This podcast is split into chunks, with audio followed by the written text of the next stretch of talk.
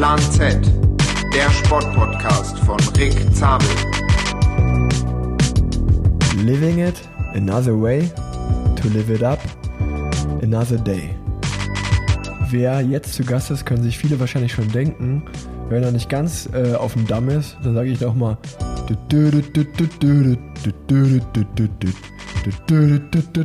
Genau, das ist die 8000 Watt Hymne.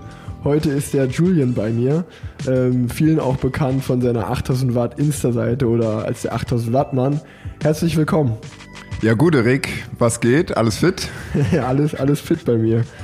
Ähm, ja, fangen wir erstmal an. Du bist gestern äh, extra für diese Folge hier mit dem Rad von Offenbach nach Köln gefahren. Genau.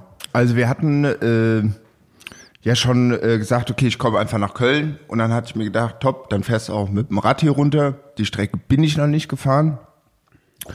Und ich hätte ja auch gesagt, ich fahre so zwischen neun und elf los. Gut, dann wurde es auch halb zwölf. Und äh, ja, nee, war, war gut. Ich habe mir dann auch gedacht, ja, bei 30 Grad hier runterfahren, es waren über 200 Kilometer, gut. Bin aber erst durch den Taunus gefahren, weil ich dachte, ah, das ist ein bisschen, äh, sagen wir mal, ein bisschen äh, schattig. aber ich musste halt die ganze Zeit die Berge hoch. Aber nee, und dann, äh, ich glaube, ab Koblenz am Main lang, äh, am Rhein lang. Ja, und dann äh, war ich auch irgendwann hier. genau. Gestern Abend um 9 Uhr oder so bist du dann hier angekommen. Ich bin dir noch kurz entgegengefahren auf dem Startrad den letzten Kilometer. Und ich bin morgens trainieren gefahren mit André und Nils zusammen. Äh, und auch noch kurz mit Nikias Arndt. Wir waren zu viert unterwegs in der Eifel und äh, ich äh, muss auch momentan ein bisschen intensiver trainieren. Jetzt die Saison steht an. Und was ich letzte Woche hatte ich eigentlich denselben Trainingstag an sich, muss ich dreimal 15 Minuten so an der Schwelle Intervalle fahren.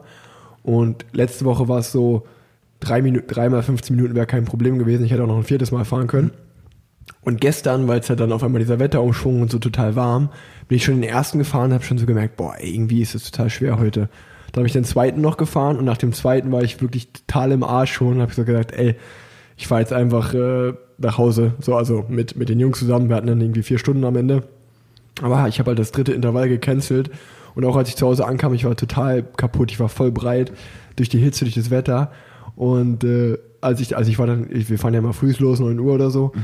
Zack, äh, war ich halt irgendwie um Viertel nach äh, eins, halb zwei wieder hier. Und da warst du gerade so in den ersten zwei Stunden deines Trainings. Du hast gerade geschrieben, Junge, ich bin gerade in Wiesbaden.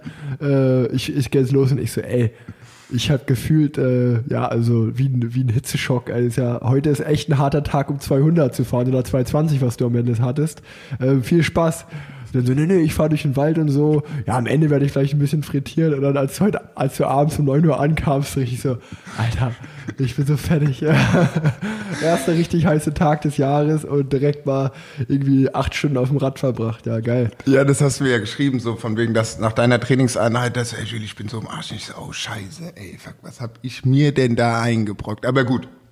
Ich hatte mir gedacht, im Taunus wird's frisch, ist ja auch ein bisschen höher, wird's bestimmt auch kühl sein. Bullshit. Aber egal. Es hat trotzdem Spaß gemacht, so einfach mal alleine, wie gesagt, hier runter und von A nach B zu kommen, finde ich es auch immer viel entspannter als, also für mich jetzt, ja. als, okay, wir fahren jetzt hier lang und dann, dann wieder nach Hause. Aber gut, es sind ja auch nochmal zwei Welten, sagen wir so. Ja, jetzt äh, bist du endlich mal zu Gast hier bei mir im Podcast und ich denke mal, für viele wirst du so ein bisschen so ein Mythos sein. Also die folgen dir auf Instagram, die denken, ey, äh, cooler Typ so, aber was macht der eigentlich den ganzen Tag? So lebt er das? Und äh, das habe ich mir so ein bisschen äh, ja als Aufgabe für die Folge äh, genommen, dass man dich auch ein bisschen besser kennenlernt und äh, ein bisschen erfährt, was so hinter dem ganzen 8000 Watt äh, Hype steckt und äh, wie es dazu gekommen ist. Und ich glaube, wir fangen am besten mal auch an, damit die Leute verstehen, worüber wir uns kennen. Wir kennen uns ja nicht irgendwie, seitdem du 8000 Watt machst, dass ich dir mal geschrieben habe. Wir haben uns, habe ich überlegt, das war zwei, Anfang 2018, ne? das ist jetzt schon immer zwei Jahre her, haben ja. wir uns kennengelernt. Und damals gab es das 8000 Watt noch gar nicht, habe ich überlegt. Oder war das, da hast du vielleicht gerade damit angefangen, aber das war auf jeden Fall, wenn es es schon gab, noch ganz klein, aber das gab es, glaube ich, damals noch gar nicht. Ja, also ich muss auch da nochmal zurückdenken. Also ich weiß, dass 8000 Watt so der Hashtag und also wann ich das so benutzt habe, sagen wir mal jetzt ja. im privaten Bereich, war, boah, vielleicht war das, habe ich angefangen damit 2018, 2017, da waren wir mit, mit Freunden von, von, von Guilty, waren wir in Südfrankreich für so eine Woche Training oder beziehungsweise Urlaub zusammen machen und jeden Tag zu ballern. Und da ist es so äh, äh, rausgekommen, hat mir letztens äh, ein Freund gesagt, der Peter von Standard hat mir das letztens gesagt, so wie es zu dieser Aktion kam, dass ich da irgendwann so einen Postkartenständer gedreht habe und dann an den Strand gekommen bin und meinte, ah ja, ich, wenn ich im Urlaub bin, Ja. immer gerne Postkarten schreibe, ich habe da 8000 Watt an dem Postkartenständer gedreht. Weil natürlich, als ich dort ankam, alle irgendwie über Wattwerte und so weiter geredet Ja, haben. ja, ich dachte, so, Leute, wir sind jetzt hier in Frankreich, wir gehen jetzt Radfahren. Ich bin ja jetzt nicht bei einer Fortbildung von Elektrotechnikern mit den Wattwerten. Da ist es im Endeffekt gekommen. Und 2018, genau, da haben wir uns ja beim Flo getroffen in Frankfurt. Das war für dich, das war die, das war die erste Tour oder war das die zweite? Nee, das war die zweite Tour. die zweite war, Tour, genau, gell? Ja, genau. genau. Wo du noch das Videotagebuch gemacht hattest. Genau, ist von darauf wäre ich jetzt zu sprechen gekommen. Aber ob ich 2018 noch 8000 Watt, ob ich den Kanal habe, boah, da muss ich mal nachgucken. Weil jetzt haben wir 2020, 2019 hatte ich, ich glaube 2000 Ich glaube, es hat so 2018 so habe angefangen. ich so genau habe ich habe ich so. angefangen, also beziehungsweise den eigenen Account zu Ja, machen, ja, ja. die Webseite, genau und da dann Ja. sagen wir mal, äh, ja, spezieller 8000 Watt Content Ja. so zu generieren oder beziehungsweise das, was ich erlebe, halt, äh, ja, online zu stellen, so. Genau. Und ähm, also ich, wie gesagt, ich glaube mal, dass die, die der oder Leuten in unserem Alter, äh, dem müssen wir nicht erklären, was 8000 Watt ist. Ich glaube, das äh, geht ja wirklich mittlerweile einher. Also ich glaube, selbst bei mir auf dem Insta-Account, äh, egal welches Bild ich poste, da steht eigentlich immer irgendwas mit 8000 Watt und wehe man, wehe man postet mal ein Bild auf einem kleinen Blatt, dann hat man direkt 20 Kommentare darunter. Aber auch, sag ich mal, für, äh, ich habe ja Hörer auch, äh, die, die jetzt vielleicht kein Instagram oder so haben. Ähm, das ist eigentlich gerade einfach so der, der heiße Shit unter den Kids, würde ich es mal nennen, jetzt einfach mal. Ähm, es gibt gerade einen totalen Hype um ja diese Instagram-Seite von 8000 Watt und um Julian, weil er einfach, glaube ich, so einen Lebensstil verkörpert, äh, was du gerade gesagt hast. Äh, das 8000 Watt ist ja so ein bisschen auch, ich will nicht sagen eine Parodie auf die ganzen Wattwerte, aber so jeder erzählt über seine Wattwerte und du sagst einfach, ey komm, 8000 Watt, Full Force voraus, so aus Spaß. Einfach ballern, einfach Spaß haben und äh, es geht einfach mehr um den Lebensstil. Ähm, ja, und nachdem das gesagt ist, ähm, wie wir uns kennengelernt haben, es war genau, es war bei dem, bei dem Flo. Ähm, ich habe damals mit dem, mit dem Flo, der hat äh, für eine, wie sagt man, eine Medienagentur gearbeitet, Ja. mit dem ich mich, äh, ja, äh, mit dem ich im engen Aus Austausch stand. Und wir hatten einfach für die, für die zweite Tour de France, äh, die dann anstand 2018, äh, in meinem zweiten Jahr bei Katjuscha Alpecin, hatten wir uns zusammen überlegt, äh, dass ich ja vielleicht mal so ein Videotagebuch machen kann. Ich habe das damals Rix World Tour genannt, hatte dann äh, damals die romantische Idee, so jeden Tag so ein Video hochzuladen, äh, was natürlich sehr naiv war, weil ich dann in der Tour, in dem Tourstress relativ schnell gemerkt habe, okay, äh, jeden Tag mich hier nach der Etappe noch hinsetzen und ein Video schneiden und äh, noch auch Clips drehen während äh, vor und nach Ja. der Etappe. Das ist ja irgendwie, äh, Tour de France ist ja jetzt auch nicht gerade so easy. Ähm, das wird dann doch nichts. Äh, das wird wahrscheinlich eher drei Videos über die komplette Tour, am besten mal am Ruhetag. Ähm, es waren ja dann irgendwie vielleicht so zehn Videos, die ich so hochgeladen habe. Dann habe ich auch relativ schnell den Spaß daran wieder verloren, um ehrlich zu sein. Äh, Im Gegensatz zu dem Podcasten, was äh, bis dato sehr, sehr viel mehr Spaß für mich macht. Ähm, aber genau, äh, damals war so die Anfangsidee, ey, wir machen Rix World Tour, wir machen ein Videotagebuch und das geht dann zur Tour los und wir haben uns da irgendwie im Frühjahr, was ich glaube so im April, März haben wir uns getroffen und äh, du warst dann eingeladen, um den, den Trailer oder nicht den Trailer, den, äh, wie sagt man, den, äh, ähm, ja, den, die, Doch, das war der- ja, doch, der genau, Tra- das Intro und das Outro hast Genau, gemacht. genau, genau. Und so Du- ein paar so paar Ja. Skills gezeigt, so pass Ja, auf, genau, Apfel S, genau. Apfel Z Ja. oder momentan heißt es ja Command. So, so die, so die Basics, dass man Genau. weiß, okay, ich habe das Videomaterial, so baue ich das so ein bisschen zusammen und genau, nee, da wusste ich schon, das war. Du hast das mir war einen Crashkurs gegeben. Genau, genau, für, wie, genau. Wie, wie man ein Video schneidet. Ja. Äh, genau. Und, und dann hast du natürlich das Intro und das Outro gemacht damals Ja. äh, für, für das Rix World Tour, diese Rakete, die gestartet ist. Genau, so, mit dem Set, ja. Mit dem Set und den, den Soundtrack. Äh, Ja. Das hast alles du dabei äh, dazu gesteuert. Und eigentlich seitdem, wir haben uns eigentlich von Anfang an gut verstanden und sind immer in guten Austausch ge geblieben. Ja, und dann kamst du irgendwann mit den 8000 Watt um die Ecke und bist ja seitdem wirklich äh, auch nicht mehr wegzudenken im, im neuen Radsport, was ja ganz cool ist. Und äh, Ja, das Lustige ist ja auch, dass wir so wie mit dem Patrick, äh, ein gemeinsamer Freund von uns, äh, mit dem du auch durch Marokko gefahren bist, äh, ja, irgendwie jetzt gefühlt äh, ist es wie so eine kleine Clique, die sich halt äh, alle über fünf Ecken, die Welt ist klein im Radsport, man kennt sich dann einfach. Und ähm, so, für die Zuhörer, damit die verstehen, wie, wie wir uns kennengelernt haben. Und ähm, jetzt kommen wir zu dem Teil, wo die Leute dich besser kennenlernen. Also erzähl doch mal, wie bist du eigentlich zum Radfahren gekommen? Also wie, du bist ja nie Rennen gefahren oder so, Nee. aber du hast einfach Bock auf Radfahren. Wie ist das gekommen?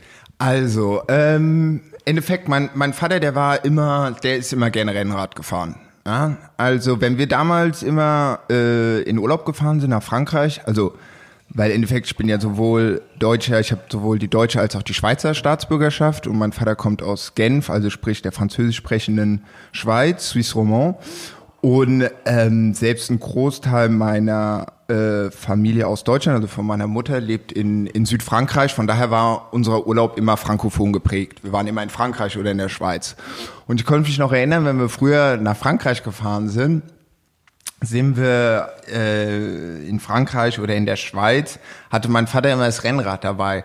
Und dann sind wir immer äh, an so Alpenpässe ja, oder an irgendwelche Berge und da ist mein Vater dann halt ausgestiegen, hat's Rad geholt, ist den Berg halt hochgefahren und meine Mutter und ich oder wenn mein Bruder noch dabei sind, halt nebenher oder hinterher oder vor abgefahren so.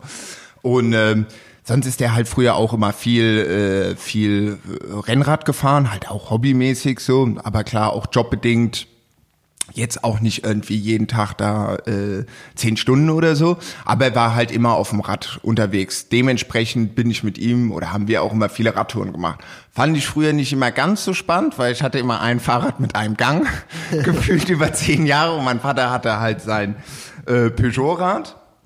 Genau, im Endeffekt sind wir früher immer viel Fahrrad gefahren. Ich bin auch sonst immer mit dem Fahrrad von A nach B gefahren. Und irgendwann, als ich dann eine Ausbildung gemacht habe in äh, Frankfurt äh, bei Artus Interactive, äh, so äh, Digitalkonzepte zu machen.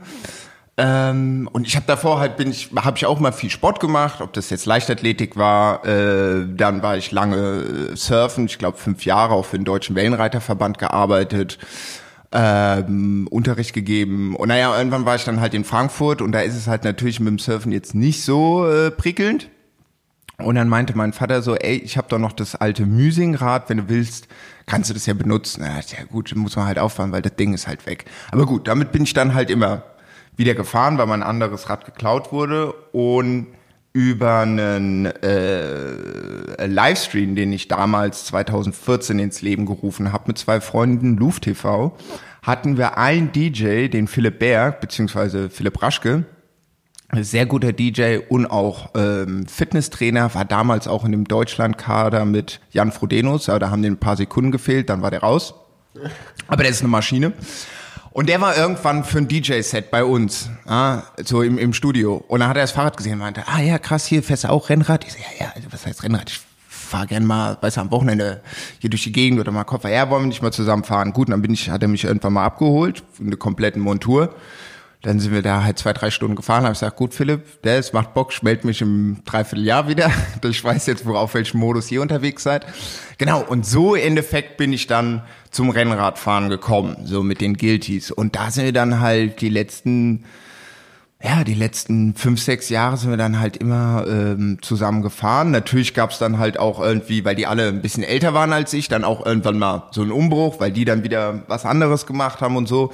Aber Genau, äh, dann hat man halt wieder äh, neue Leute auf dem Rad kennengelernt, wie zum Beispiel Patrick. Und äh, ja, oder wenn ich jetzt in Berlin bin, äh, bei meiner Freundin, da sind auch noch einige Guilties, da fahren wir auch dann immer, treffen wir uns zum Rad. Genau, so bin ich im Endeffekt zum Radfahren gekommen. Ich habe relativ schnell gemerkt, das macht wieder Bock. Also, weil ich eh schon immer mein ganzes Leben Sport gemacht habe. Ja, das kickt mich, kriegt den Kopf frei, man sieht noch was. Also dann dachte ich, ja, Beste. So, und man hat dann irgendwann wirklich gemerkt, also wenn ich mir, manchmal denke ich das, jetzt fahre ich mit paar Freunden von mir, die auch DJs sind, fahre ich so, so eine kleine Runde. Ah, das sind so 60 Kilometer. Die bin ich früher auch mit den Guilties gefahren. Also wirklich vor sechs Jahren. Und auch auf dem Tempo, was die fahren. Und ich war danach immer so, ey, ja, krass. Und dann wurde es ja immer mehr gesteigert. Und jetzt fahre ich mit den anderen Jungs von mir, die auch ein Rennrad haben, sagen, ey Julie, wir wollen auch ein bisschen mehr sag, ja klar, ich nehme euch mit. Und die sind dann so, oh krass, ey, das war jetzt schon so. Und dann hab ich gesagt, ey, ihr werdet sehen, auch wenn ihr jetzt von einem auf den anderen Tag keinen Unterschied merkt, aber wenn ihr dann mal so in ein paar Monaten zurückkommt und so ein bisschen die Zeit vergleicht oder so, wie kommt ihr dann an, merkt man schon einen Unterschied. Ja, das ist ja schon äh, ja, faszinierend so. Ja, auf jeden Fall ein sehr, sehr passionierter äh, Radfahrer einfach. Aber für die Leute, ähm, weil das war auch so mein Bezug zu dir, dass du bei den Guilties dabei warst in Frankfurt. Das ist der Guilty 76 Racing Club, heißt der, Genau, ich. Genau. genau. Äh, erklär doch mal kurz für die Leute, damit die, wer das jetzt nicht kennt, äh, was ist das? Ja, also äh, der Guilty 76 Racing Club ist so ins Leben gerufen worden von ähm, vom Flo, Florian Jöckel. Und das war im Endeffekt, ähm, das ist kein Verein, weil ich jetzt nicht so der Vereinsmensch bin. Also ich war früher im Leichtathletik lange im Verein, aber ähm, das ist einfach ein Club und der der der der der der, der Inner Circle würde ich sagen, also der Club an sich ist riesig, das gibt's irgendwie überall, ob das in Deutschland ist oder in Amerika, Südafrika, gibt's überall Members. Aber so dieser Inner Circle, der aus Frankfurt kommt, würde ich sagen, wo wir früher immer konstant gefahren sind und die sind ja auch viele Rennen gefahren und so. Das war aber kurz, kurz vor meiner Zeit noch, ähm, würde ich sagen, man so, also mit denen ich immer gefahren bin, mit den Leuten, ist ja dann halt auch mal, ich denke mal, so wie bei dir so eine Trainingsgruppe so, Ähm, waren wir halt immer so 15, 20 Leute so im inneren Kreis. Und dann hat man mal, guck mal, 5, 4 oder mal mit denen selber, genau. Und ähm, genau, mit dem bin ich im Endeffekt gefahren. Und was ich daran ganz angenehm war, dadurch, dass es kein Verein war, war das jetzt nicht so, okay, jeden Freitag 19 Uhr Besprechung oder Montag äh, 18 Uhr Rundfahrt oder so. Wir hatten dann halt unseren Chat und haben halt immer geguckt, was passt uns am besten. Und die Leute, die dort, also mit denen ich gefahren bin, kann ich jetzt nur reden, das waren halt auch viele so aus dem Kreativbereich. So, ob das auch Grafiker waren oder äh, was hatten wir, Landschaftsarchitekt. Der andere war äh, Arzt, gut, ist jetzt, sagen wir nicht der klassische Kreative. Nee, aber das war auch eine ganz geile Connection von den Leuten. Ja, so, ja. Und das fand ich halt auch immer ganz nett, weil, weil ich dann mit denen dann irgendwie gefahren bin und es waren, äh, zum Fahren hat das einfach Spaß gemacht, weil man dann sich einfach über andere Themen unterhält. Oder, was ich auch sehr gut fand, man konnte dann halt auch einfach, oder weiß man hat dann auch einfach erzählt von sich, so was so abgeht, man hat einfach mal eine komplett andere Meinung. Ja? Weil es sind halt Leute, mit denen ich halt äh, früher viel Rad gefahren bin, außer zwei, drei Freunde, mit denen ich auch so privat was mache. Aber sonst war das so in diesem Rennrad-Kontext. Und das fand ich ganz angenehm. So. Ja, ja, einfach wie halt eine Lauftruppe oder so. Genau, weil halt genau, genau. eine Rennradtruppe, die sich immer getroffen hat, zusammen gefahren ist. Und wie du gesagt hast, war eigentlich mehr kein richtiger Verein, es war eigentlich Ja. mehr ein Club, genau. Und äh, in dem ihr immer zusammen gefahren. Und ich glaube, was du gerade schon dann gesagt hast, äh, dass du, du bist einfach ein sehr passionierter Radfahrer, aber du hast natürlich auch noch dann äh, erstens natürlich einen sehr speziellen und äh, coolen Charakter. Und äh, ja, du hast diese Gabe, wo ich ja auch, sag ich mal, oft sage, ey krass, wie macht ihr das so? Also, was du gerade schon gesagt hast, du bist halt Digital Content Creator oder wie auch man, wie man auch immer das nennt. Du kennst dich im Endeffekt für auf Deutsch gesagt, du hast Ahnung davon, äh, wie man eine Webseite macht, äh, wie man ja äh, einfach Grafik und Musik und coole Videos zusammenstellt und so eine Sachen. Und das ist ja eine eigentlich deine Gabe in dem Sinne, dass du dann halt genau in diesem Style, in deinem Style, wie du das machen willst, hast du, du hast uns ja gerade schon erzählt, eigentlich war 8000 Watt auch unter dieser Guilty-Gruppe, äh, das ist als Spaßidee gekommen und dann ist das so ein bisschen ein Motto geworden. Ja, und jetzt hast du so wie eine Bewegung, würde ich es mal nennen, äh, ins Leben gerufen. Und äh, ja, jetzt ist 8000 Watt Style unterwegs. Und äh, ja, du hast aber einfach die Möglichkeiten, das halt cool umzusetzen. Du machst einen geilen Instagram-Account, du machst eine coole Webseite, du machst ein, produzierst ein bisschen Merch, coole T-Shirts, und alles in einem coolen Style mit coolen Partnern. Und äh, ja, jetzt ist irgendwie das Jahr 2020 und dieser Hype ist einfach total da und ist cool. Und äh, erzähl mal vielleicht für dich so ein bisschen, wie wie das für dich gekommen ist. Du hast ja wahrscheinlich auch am Anfang aus Spaß, wie jeder sowas macht, aus Spaß fängst du an und auf einmal wird das immer größer und immer krasser jetzt, so, ne? Genau, also das war jetzt nie so, dass ich gesagt habe, damals vor drei Jahren, okay, ich mache jetzt das, ich denk mir Name aus und dann fange ich das an, das an, das an. Nee, das wäre halt, wie du sagst, Spaß an der Freude. Ich fahre gern Rad, dann ist das halt mit diesen 8000 Watt äh, rausgekommen, weil ich mal so gecheckt habe, dass viele über diese ganzen Wattwerte und so weiter reden. Warum ich auch diesen den Ausdruck 8000 Grad komme, weiß ich gar nicht. Ich glaube, der ist halt einfach so gekommen. Ja? Und klar, natürlich, wie du Aber schon. hört sich halt phonetisch irgendwie gut an. Ne? Genau, genau. Und natürlich ist es halt auch, äh, wie du ja schon sagst, ironisch ist ja unmöglich, 8000 Watt. Ja. so. ähm, genau, und im Endeffekt ist es halt einfach so gekommen. Und dann habe ich irgendwann gemerkt, so, okay, die, die, die, die, die, die, die Resonanz, also das Feedback ist irgendwie da und es ist auch positiv. Und ähm, es ist auch einfach so, wie ich das halt auch fühle. Ja, es war jetzt nicht so, dass ich da irgendwie sage, okay, ich muss mich da jetzt irgendwie so reinstellen oder so reinstellen. Ich fahre gern Rad. Mich interessiert die ganze Szene. Ja, also ich habe da auch vollsten Respekt vor den ganzen Profis und KT-Fahrern und äh, den ganzen verschiedenen Strukturen, die es da drin gibt. Das interessiert mich auch wirklich. Äh, und ich fahre gerne Rad. Man kommt gut rum und ja, und so hat sich das dann im Endeffekt alles äh, so hat sich das dann im Endeffekt alles entwickelt. Ja? Und dadurch, dass man dann halt auch immer noch so Anknüpfpunkte hat, ja? ob das jetzt 2000, war das 2018, wo ich bei der Tour de France gearbeitet habe? Ich glaube 2017 war 2017, genau. Habe in ich ja Deutschland losging, ne? In Düsseldorf. ging Genau, das. genau, genau. Da war ich ja sechs Wochen oder fünf Wochen bei der bei der Tour de France für die äh, ASO habe ich da als Digitalreporter gearbeitet. Von daher war ich da schon mal so in diesem äh, in diesem in diesem Kreis drin und habe schon mal gecheckt, so okay, wie läuft so oder äh, wie denke ich läuft der Hase so. Ähm, und dann halt 2019 war ich ja auch noch mal da für Conti. Nee, und ich fand das einfach, es hat mich fasziniert und ich meine, die Sachen, die ich irgendwie kann, ob das jetzt dieses Reporting ist, äh, mit den Leuten in Kontakt treten, ohne die Leute abzufacken, das hat mir einfach Spaß gemacht oder beziehungsweise gemerkt, okay, das funktioniert und damit kann ich halt unter anderem meinen Kanal irgendwie äh, äh, befüllen, aber auch für verschiedene Brands so den Style halt rüberbringen, so wie die es wollen. Ja. Also ich sag ganz ehrlich so, also ich bin jetzt nicht so der komplette Nerd, der sich da irgendwie zwei Tage darüber unterhält, wie viele Kettenglieder das jetzt hat. Die Kette, die darf nicht reißen, Punkt aus. Ich bin da jetzt auch nicht so der komplette Technikfreak, so, weißt du, also aber Ja, genau. wie, wie ich gerade schon gesagt habe, eigentlich mehr so Lifestyle. Also du bist ja auch gar nicht nerdig, aber was du, du fährst halt einfach gerne Rad, aber die meisten, die halt gerne Rad fahren, äh, die, die wollen dann, äh, wie du auch gerade gesagt hast, äh, das dann irgendwann mal professionell machen. Die Mhm. fangen dann in einem Verein an und die fangen, fahren, kommt dann irgendwie nach der U23 in Mhm. ein Kontinentalteam und äh, bleiben dann entweder da oder ja, ganz wenige schaffen es dann Profi Mhm. zu werden äh, oder bleiben dann im Verein äh, erhalten und fahren halt Rennen und so. Das ist so der klassische Weg, den würde ich mal, sage ich, 95 Prozent gehen. Mhm.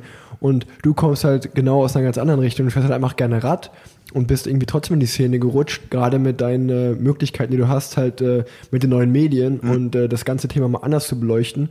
Und ich glaube, weil Radsport ja auch einfach so ein bisschen oldschool ist und so ein bisschen eingefahren ist, war das was ganz Neues, was du gemacht hast. Und ja, dann ist ja irgendwie cool, wie du gesagt hast, du arbeitest 2017 bei der ASO, bei der Tour de France Organisation, jetzt 2019 warst du mit Continental bei der Tour de France oder äh, du warst auch mal, ich glaube 2018 warst du ja mit IF oder so, oder auch da bei der Abschlussparty in Paris, so. Das- genau, oder nee, das war, warte mal, die Abschlussparty von IF, das war 2019. Ah, das war auch 2019. Genau, genau, das war, ja, das war, was da abging, ey, Junge, Junge, Junge, das Ja, war auch witzig. mal, erzähl mal. Äh, genau, wann war das? das? Das war letztes Jahr, genau, wo ich mit Conti war. Und dann war halt äh, letzte Etappe äh, Paris. Und wir hatten dann noch ein, mit Conti hatten wir dann noch ein, na wie heißt so ein äh, so ein äh, Gewinnspiel gemacht, dass man zwei Leute noch äh, einladen kann oder oder vier, ich weiß jetzt gar nicht mal, wie viele es waren, es waren auf jeden Fall zwei da, weil man noch Tickets über hat und hat mich gefragt, willst du das nicht über deinen Kanal irgendwie publishen? Ich sag so, ey, kein Problem. Meine Freundin ist auch gekommen, das hatten wir davor schon geplant, ey, guck mal, ähm, da ist Feierabend in, äh, in, in Paris, willst du nicht einfach da ankommen? Das ist auf jeden Fall nice, so die letzte Etappe zu sehen und dann machen wir noch ein, zwei Tage in Paris. Naja, und dann äh, am letzten Tag sind dann halt da alle eingetrudelt äh, während des Rennens. Und ja, dann war halt Etappe zu Ende, Siegerehrung, Akte Triomphe, der ganze, äh, die ganze Action, die da halt passiert und dann machen sich halt alle Leute locker. Ja, also ob das der Mechaniker ist, ob das die Reporter sind oder halt vor allem die Fahrer. So, ja, nach drei Wochen, vier Wochen, da bist du halt auch einfach, bist du auch, bist auch fertig, ja. Und naja, und, und jede einzelne, jede einzelne, äh, äh, jedes einzelne Team hat ja, so wie ich das jetzt mitbekommen habe, hat ja dann immer so eine Location, wo die dann ihre Party machen. So, ja. Und unter anderem, also wir sind dann da halt erstmal äh, durch die Gegend gewuselt und es war halt auch ganz geil, weil wir halt äh, so official waren, sprich man konnte an die ganzen Bars und dort was trinken. Und das Geilste ist ja da in Paris oder generell in Frankreich bei so Feierlichkeiten oder vor allem bei der Tour, da ist halt immer Champagner am Start, also beziehungsweise alle möglichen Drinks. Und das war ganz witzig, weil die zwei Gewinner, die, die da kamen, es war ein Pärchen, war noch super nett, meinen so, ja, hier, wie sind das so? Denkst man kann nicht einen Trink nehmen? Ich sag, hier, also pass auf, das ist Tour de France, Endetappe. Also hier sind irgendwelche französischen Minister am Start. Also hier gibt's jetzt kein stilles Wasser. So, da, da musst du dir keine Gedanken machen. Also du kannst auch direkt nach der Flasche fragen. Das ist überhaupt gar kein Problem, weil Tour de France hat ich den Eindruck, steht immer über allem. So, ja. naja, und dann sind wir da durch die Gegend ge, ge, äh, gestreunert. Dann bei äh, Roger Kluge sind wir auch noch vorbei, das wusste ich auch noch. Da haben wir uns auch noch eine Flasche Wein mitgenommen.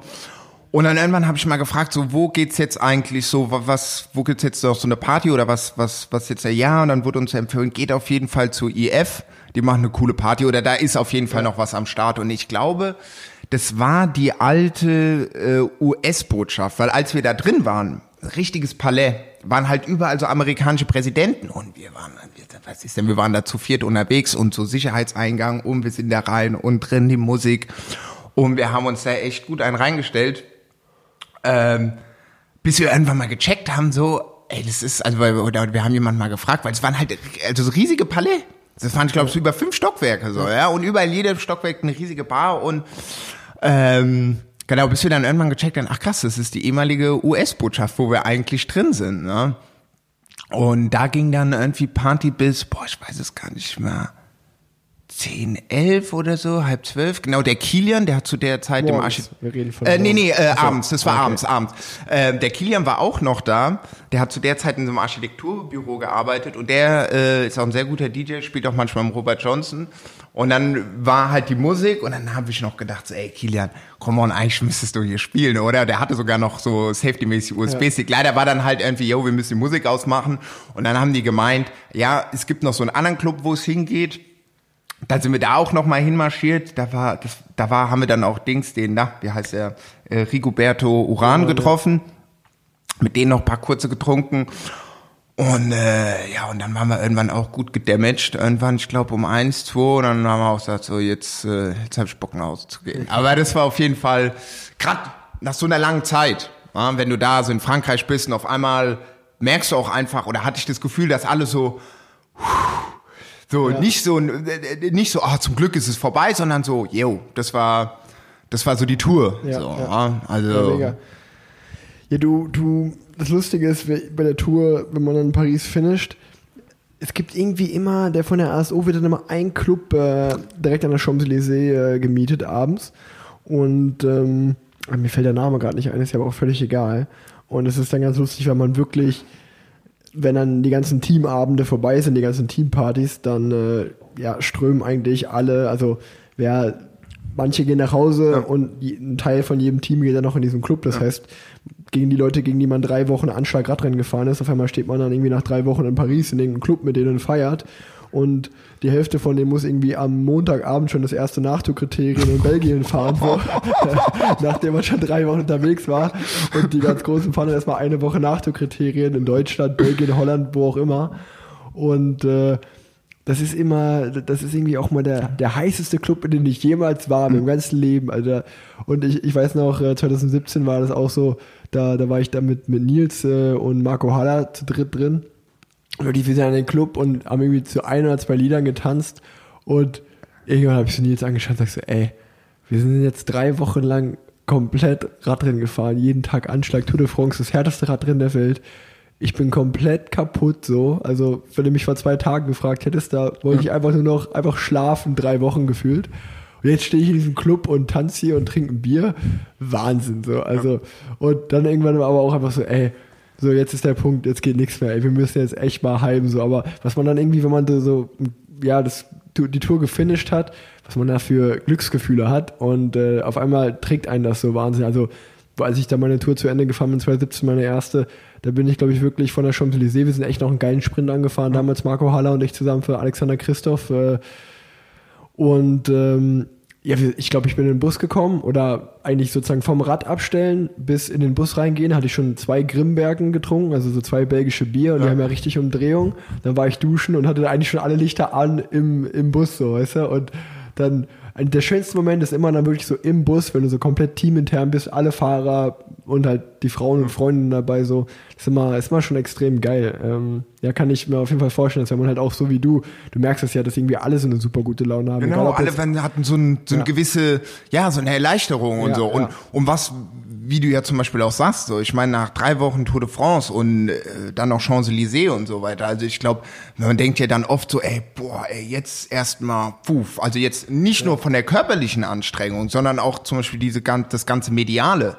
Das ist ja auch Ja, ja, was. klar, das ist genau, ja jetzt nicht nur, dass du da irgendwie den Berg 10.000 Mal hoch und runter fährst und wenn du Glück hast, noch bei 40 Grad, dann bist du fertig und dann hast du da erstmal 50 Mikros, die fragen, und wie war's? So, ja, das sind ja, also das ist ja, bis du dann wirklich mal so äh, Runterkommst, ja. runterkommst und dass du dann am letzten Tag nochmal so diese Energie oder diesen Push hast, sagst, gut, komm, wir gehen jetzt nochmal, wenn es nur ein Bier ist oder zwei Shots oder whatever, so, wir gehen ja jetzt nochmal, stürzen uns nochmal Ja. ins Getümmel so und naja, das Ja, es ist auf jeden Fall, äh, auf jeden Fall eine sehr, sehr coole Sache.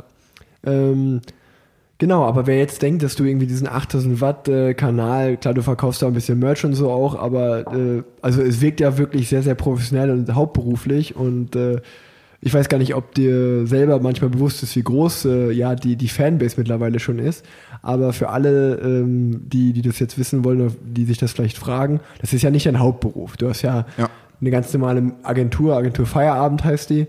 Äh, wenn man dir privat folgt, auch dann sieht man das ja auch, die, die machst du mit deinem Mitbewohner Lasse zusammen, ne? Genau. Und mit dem äh, Taylor noch? Und Taylor, ja genau. Und erklär doch einfach mal da, das, was, was machst du hauptberuflich? Genau, So? genau. Also äh, so äh, Werdegang, wie gesagt, habe ich ja gesagt, habe ich ja 2000, äh, oh, wann war denn das jetzt? Auf jeden Fall habe ich eine Ausbildung gemacht.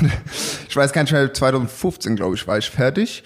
Ähm, zu äh, was waren das denn nochmal? Digitale Konzepte habe ich gemacht. Ähm, das war Mediengestalter digital.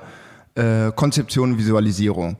Und da in der Agentur haben wir viel, das war bei Artus Interactive, halt so wie gesagt, so äh, ähm, Konzepte, Social Media, On- und Offline-Punkte, ob das jetzt für äh, Batida de Coco, die Bundesliga oder für Braun war. Und danach hat ich, habe ich da meine Ausbildung gemacht, habe da noch ein Jahr gearbeitet und dann habe ich vom Professor von der HFG Offenbach, haben, haben die mich gefragt, hier willst du nicht bei uns äh, anfangen zu studieren. Also ich hatte eh schon vor, okay, ich will noch mal ein Studium machen und ich hatte damals ja diesen Livestream-Channel Louvre TV, Lorraine Offenbach auf, äh, äh, aufgebaut, weil in meinem Freundeskreis alle oder im Großteil DJs und Producer waren. Habe gesagt, ey komm, lass doch mal so eine Plattform machen. Habe ich zum Lasse und zum Taylor gesagt, wo wir halt so Videos hochladen und wo wir das so ein bisschen representen. Das lief gut an, das war so zeitgleich zu, zu, zu, zu Boiler Room und hatten da echt eine gute Zeit gemacht. Und das hat irgendwie auch diesen den den, den Professor angetriggert. So ey cool was macht er denn hier so in, in, in, Offenbach und so? Naja und dann habe ich da halt mein mein mein mein Studium angefangen. Und jetzt muss ich im Endeffekt nur noch drei Hausarbeiten machen, dann kann ich mein Diplom machen. Und ich glaube, das dauert jetzt erstmal, weil ich bin jetzt nicht der größte Schreiber, aber gut. Und über dieses Projekt Lorey Offenbach, was ich mit Lasse und Taylor gemacht habe, Lasse ist äh, Systemadmin und Programmierer, Taylor ist äh, Grafiker, hat auch damals in Köln seine Ausbildung gemacht, ähm, war auch auf der HFG haben wir gemerkt, das passt irgendwie zu dritt zu arbeiten. Ja? Also es war ja ein Projekt, jeder hatte so ein bisschen Ja, seine ja, Aufgaben. Und darüber hinaus haben wir dann halt auch so kleinere Jobs bekommen. Und das war dann damals hieß es immer die Louvre Boys so.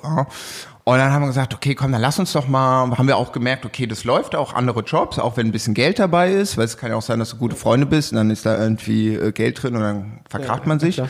Und dann haben wir gesagt, okay, gut, dann lass uns doch einfach mal, äh, ja, lass uns doch mal die Agentur machen. So, ja.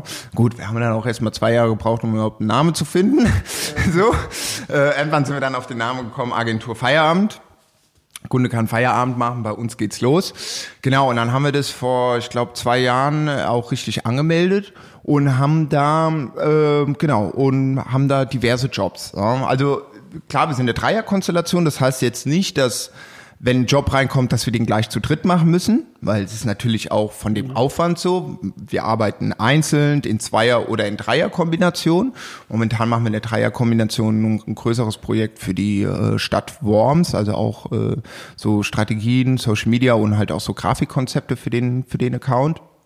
Und jeder hat dann nochmal seine einzelnen einzelnen äh, Bereiche. An, Bereiche. Ja. also äh, Lasse arbeitet nochmal ähm, in einer, in einer, äh, für eine andere Agentur, hat nebenher auch nochmal seine Kunden für ganze im Bereich Web. Taylor auch arbeitet mit der Agentur in New York zusammen, ist in Berlin jetzt seit letztem Jahr. Ähm, aber dadurch, dass wir halt eh digital unterwegs sind, ist das kein Problem. Und dann schiebt man sich die Jobs zusammen hin. Hier, pass auf, wir haben das. Kannst du da mal drüber schauen? Kannst du das mal machen? Und das macht echt äh, auf jeden Fall Spaß, genau. Und bei mir ist es halt genauso, dadurch, dass ich halt die Konzepte und halt auch Grafik, also mit den m, klassischen Programmen von Photoshop bis hin auch zu den Filmschneideprogrammen da so eine gewisse Basis habe, ähm, habe ich dann halt auch äh, darüber hinaus halt so meinen Kundenstamm, halt gerade auch viel im, im, im Musikbereich ob das jetzt diverse Labels aus Frankfurt sind, wo man die Plattencover macht, oder ob das, äh, wann war das letztes, vorletztes Jahr, wo ich für einen Julian beziehungsweise für einen Young Horn Merch gemacht habe für seine Tour, oder fürs Robert Johnson und genau, und da habe ich da so einen Teil meine Grafiksachen, die ich mache, was ich natürlich auch in den 8000 Watt Merch einfließen lasse, weil mir das auch einfach Spaß macht, so den Style rüber zu bringen. Und ähm, das, was mir ähm, noch am meisten Spaß sind, halt so Konzepte für Brands zu entwickeln. So wie kann man das, es gibt eine Brand, wie kann man die irgendwie noch so ein bisschen knackig anpeppen. So, ja. Und ähm, genau da bin ich äh, auch äh, gut mit beschäftigt und dazu kommt halt dann noch das 8000 Watt, was sich ja, Ja. dann, wie du sagst, so dann entwickelt hat, wo man manchmal denkt, okay, krass, also das ist jetzt nicht nur einmal um Block fahren und sagen, ja, gute Leute, äh, gute, hier 8000 Watt, immer große Blatt. Mails, super viele Mails, super viele Anfragen gibt's auch. Dann mache ich mir natürlich auch selber Gedanken, okay, cool, du hast jetzt die Plattform, was kann man alles noch machen darüber hinaus? Und ähm, genau, und dann natürlich auch den Kontakt zu anderen ähm, Fahrern pflegen. Oder was heißt, das hört sich jetzt so an, man muss es machen, aber man hat von ein paar Leuten, ist man einfach in Kontakt, fragt, hier, wann gehst du fahren? Gut, dann fährt man mal eine Runde, hat wieder sein Update und genau, und dann kommen ja auch so die Ideen Ja. dazu, genau. Ja, es ist auf jeden Fall krass, was 8000 Watt mittlerweile für eine Brand an sich geworden ist, kann man ja wirklich so sagen. Und ähm, ich glaube, jeder, der dir jetzt mal so zuhört, äh, mir geht's auch ganz oft genauso, ähm, dadurch, dass du wirklich äh, aus so einem ganz anderen Bereich kommst, äh, als halt, wie ich gerade schon mal gesagt habe, irgendwie der Großteil der Radsportler. Also du hast viele DJs als Freunde, du kommst ein bisschen aus der Musikszene, du kommst aus der digitalen Welt. Ähm, ich finde es auch mal lustig, immer wenn wir zusammen sind und uns unterhalten, dann äh, alleine in deinem Sprachgebrauch, wie du redest, merkt man, äh, manchmal habe ich das Gefühl, dass du irgendwie von einem anderen Planeten kommst wie ich, weil so ich, du redest halt von Dingen, so zum Beispiel, als Beispiel so wie auch gestern, Robert Johnson, ich bin so, okay, Robert Johnson, was wer genau, war das nochmal? So ungefähr so, was ist denn das nochmal und so? Und du bist halt auch, wenn du dann bei deiner Freundin in Berlin bist, so, also, ja, Welt, mit denen ich nichts zu Hm. tun habe, lass es eine Clubszene sein, lass es DJs sein, diese digitale Welt, das ist ja voll deine Welt. Und dann hat man aber wieder diesen gemeinsamen Nenner Radsport. Und Ja. man fährt zusammen Rad. Und ich glaube, das ist ja irgendwie auch das Geile. Und genau das verkörpert so 8000 Watt auch. Du bringst irgendwie so, ja, was du gerade gesagt hast, den, den äh, Arzt, aber mit äh, der total konservativ und oldschool ist, bringst du aber ja mit einem äh, jemand zusammen, der halt aus der digitalen Welt kommt. Und äh, neu äh, New Wave mäßig da unterwegs ist. Also da, das ist schon echt ganz cool und ich glaube, das ist ja auch einer der Gründe, warum wir zusammen diese Folge jetzt machen. Ähm, die erste große, große Überraschung in dem Podcast wird jetzt gedroppt, äh, also gut zuhören. Ähm, Julian und ich, wir haben uns zusammen überlegt, äh, dass wir mal zusammen was an den Start bringen wollen. Und äh, was darf ja eigentlich bei keinem guten Training fehlen, Julian? Ja, auf jeden Fall das große Blatt und der Kaffee. Richtig, der Kaffee darf nicht fehlen. Das heißt, äh, wir zwei werden ähm, ab dem 1. Juli, wenn alles klappt, äh, hoffen wir sehr drauf, ähm, wird ab dem 1. Juli bei Julian im Webshop bei 8000 Watt ähm, kann man dann den, äh, ja, den Kaffee kaufen. Äh, 8000 Watt Full Force voraus, Kaffee zusammen äh, mit mir, äh, Kooperation zwischen uns beiden. Und da freuen wir beiden uns sehr drauf und wollten das jetzt hier so in dem Podcast ein bisschen zusammen auch anteasern.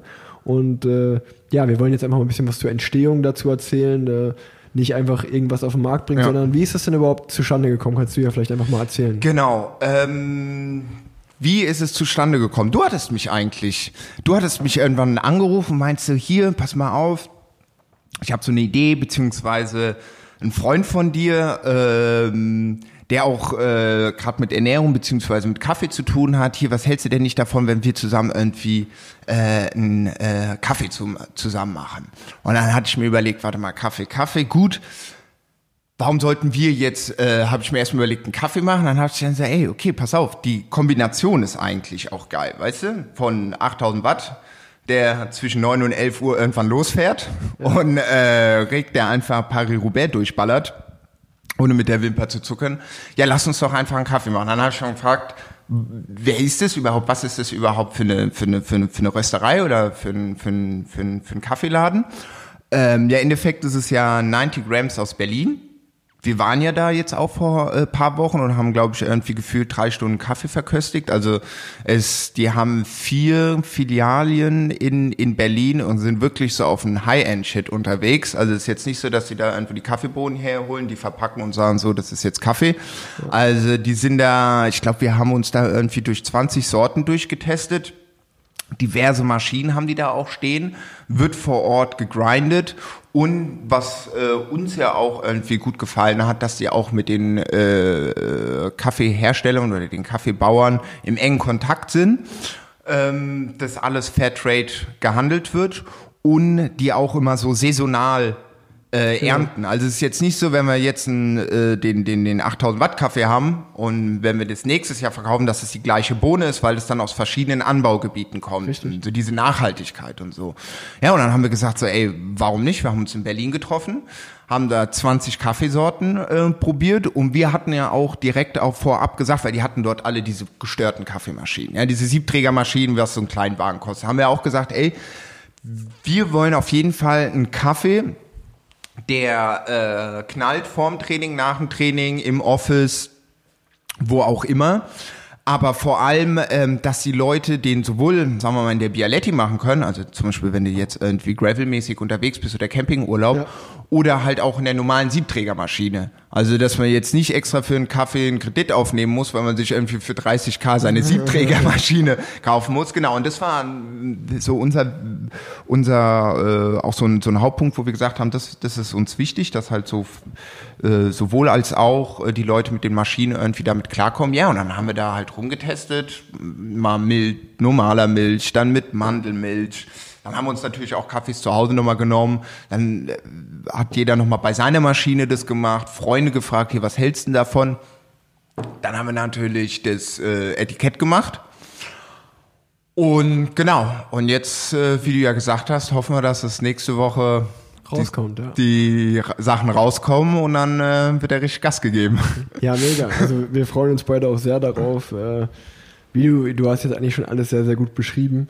Ähm, und äh, man sieht einfach wieder auch bei dem Projekt, wie, wie, wie klein manchmal die, die Radsportwelt ist, weil ähm, die ganze Connection äh, kam ja bei mir auch so zustande, dass der Penny, der vor zwei Folgen, nee, vor drei Folgen zu Gast war, äh, Hobby trifft Pro, sehr beliebte Folge, äh, gerne auch nochmal anhören.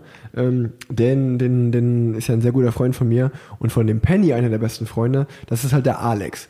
Und ja, der Alex hat halt einfach in Berlin eine große Firma, äh, Vertrieb von Lebensmitteln, unter Ja. anderem auch Kaffee.